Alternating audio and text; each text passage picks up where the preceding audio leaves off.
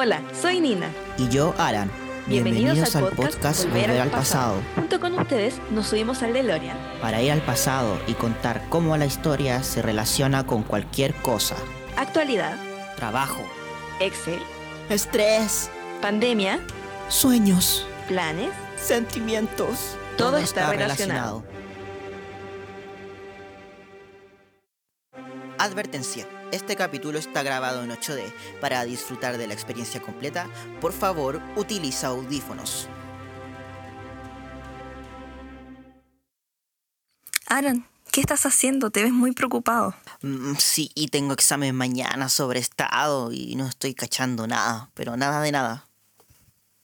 Tengo una idea. Subámonos al DeLorean. Ahora sí, Doc, funciona. Se nota que lo arreglamos. ¿Estamos listos para irnos? Ah, mira, quemando las llantas, pisteando, pisteando. Ahora nos vamos. Sí, nos vamos. ¡Wow!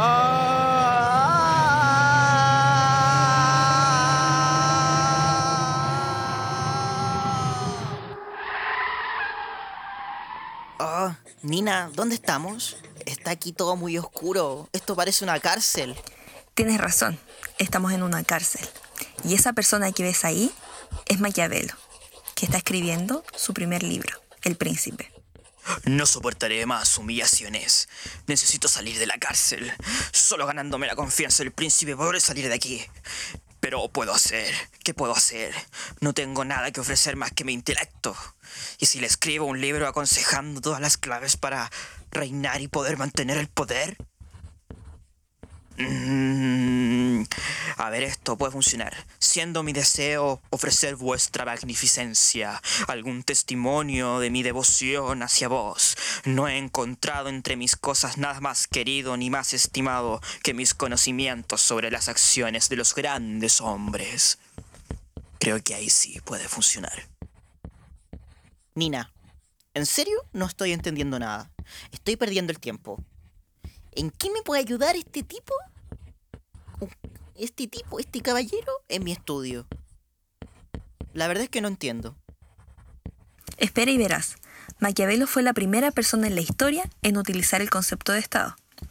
Es verdad que antes otros habían entendido y hablado sobre el tema en profundidad, pero nadie lo había definido, al menos con esa palabra. Los estados y soberanías que han tenido y tienen autoridad sobre los hombres fueron y son o repúblicas o principados. Mm, suena todo muy interesante, Nina, la verdad. Pero no me está diciendo mucho su frase. ¿eh? eh puedes mostrarme más? Creo que otro viaje en el tiempo me puede ayudar para poder entender mejor lo que es estado. ¿Vamos? Ya, Doc. Perdona por ocuparte tanto el DeLorean, pero ahora nos vamos. Sí, ya, ahora nos vamos.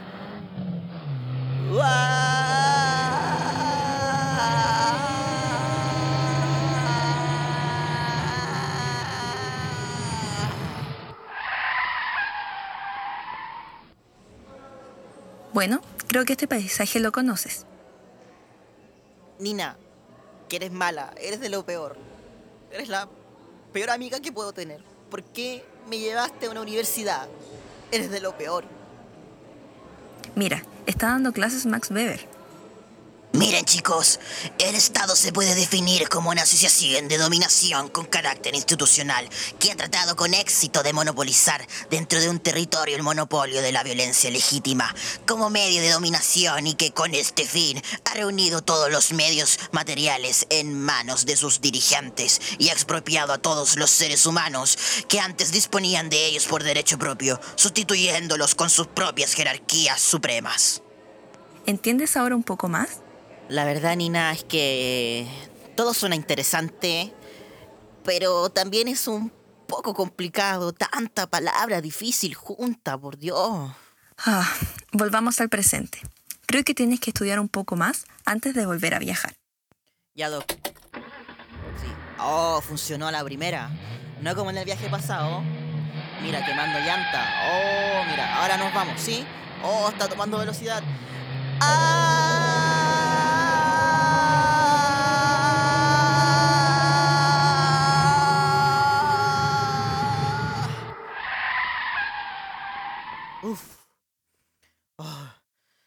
Siempre me carga viajar así. Aran, Sí, sí, ¿terminaste de estudiar? claro, estoy listo. Ya, a ver, para ayudarte necesito realmente ver si aprendiste. Dime, ¿qué es el Estado? A ver, primero que todo, el Estado es una agrupación humana y que está fijada en un territorio determinado.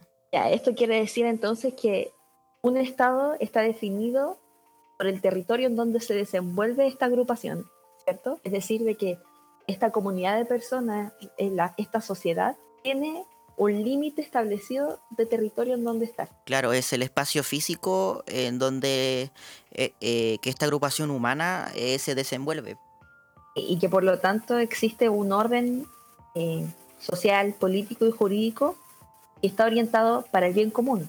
O sea, es decir, que tiene que estar eh, orientado para el beneficio de esta comunidad. Y por lo tanto, este orden jurídico son el- lo que lo reglamenta para que ellos, la gente, la comunidad, pueda vivir bien al final. Claro, y también pasa que esta autoridad que tiene el Estado está dotada de poderes que son de coerción. Eh, ¿Qué significa coerción? Ahora, De coerción es que te puede obligar por la fuerza a hacer alguna determinada cosa o acción.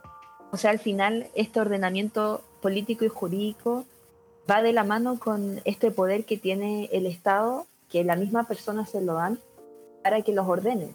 Entonces, hay ciertas características que tienen esta como estatidad, en el que al final suelen repetirse mucho dentro de los estados y que por lo tanto pueden definirse como elementos importantes que debe contener los estados estos tienen que ver con la capacidad que tiene el Estado para ciertas cosas. Entonces, primero está la capacidad de externalizar su poder, es decir, obtener reconocimiento de otros estados.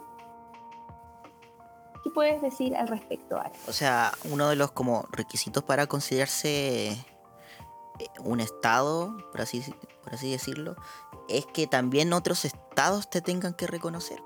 Claro, porque como decíamos antes, el tema del territorio es uno de, la- de los requisitos más importantes, si es que no el más importante, para la existencia de un Estado.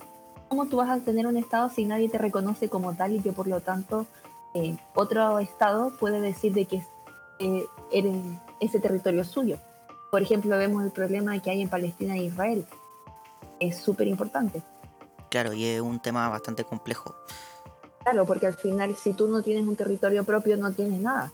con todas las implicancias históricas que tuvo eso, el de reconocer y no reconocer ciertos estados en, en- en ciertos momentos, también lo hace China en estos momentos.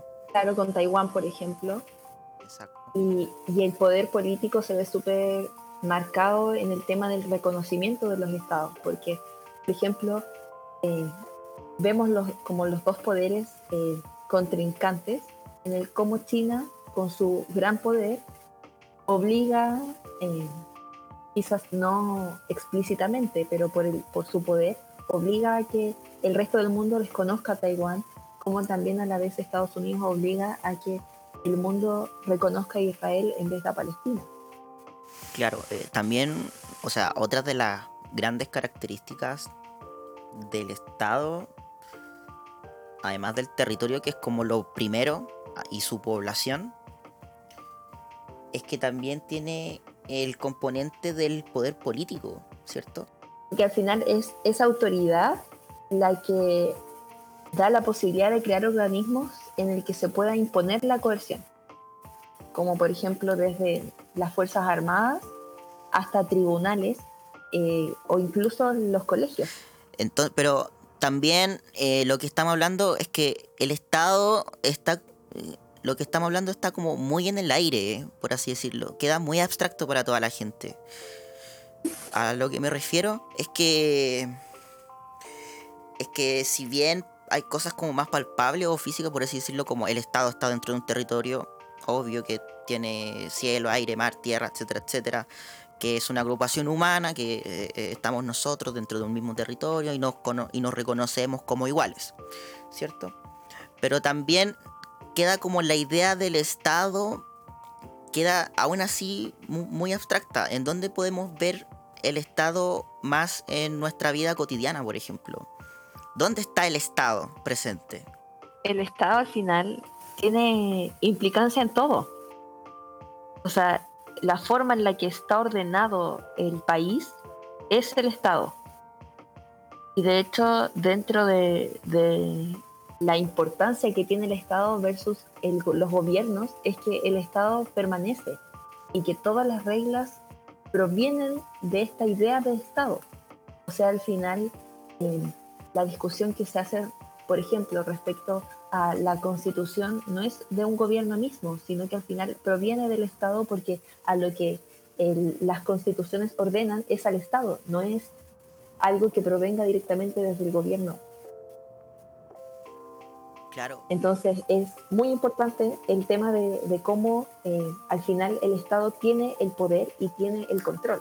Y de hecho, algo que es súper interesante es como ver en los estados federales, la, en el que al final eh, dentro de un mismo país hay distintos estados, la diferencia que puede haber en cada estado, porque como eh, este estado se regula solo y hay solo temas que son generales y que se regulan a nivel federal, eh, las diferencias que se pueden dar en distintos estados es Claro, enorme. eh, lo que sucede también es que nosotros, o sea, la gente cuando te dice o cuando le, uno le dice que el Estado está como literalmente en todas partes, es que, por ejemplo, no entiende que, por ejemplo, las calles o las veredas son bienes de uso público, que están encargadas de mantenerse por el Estado.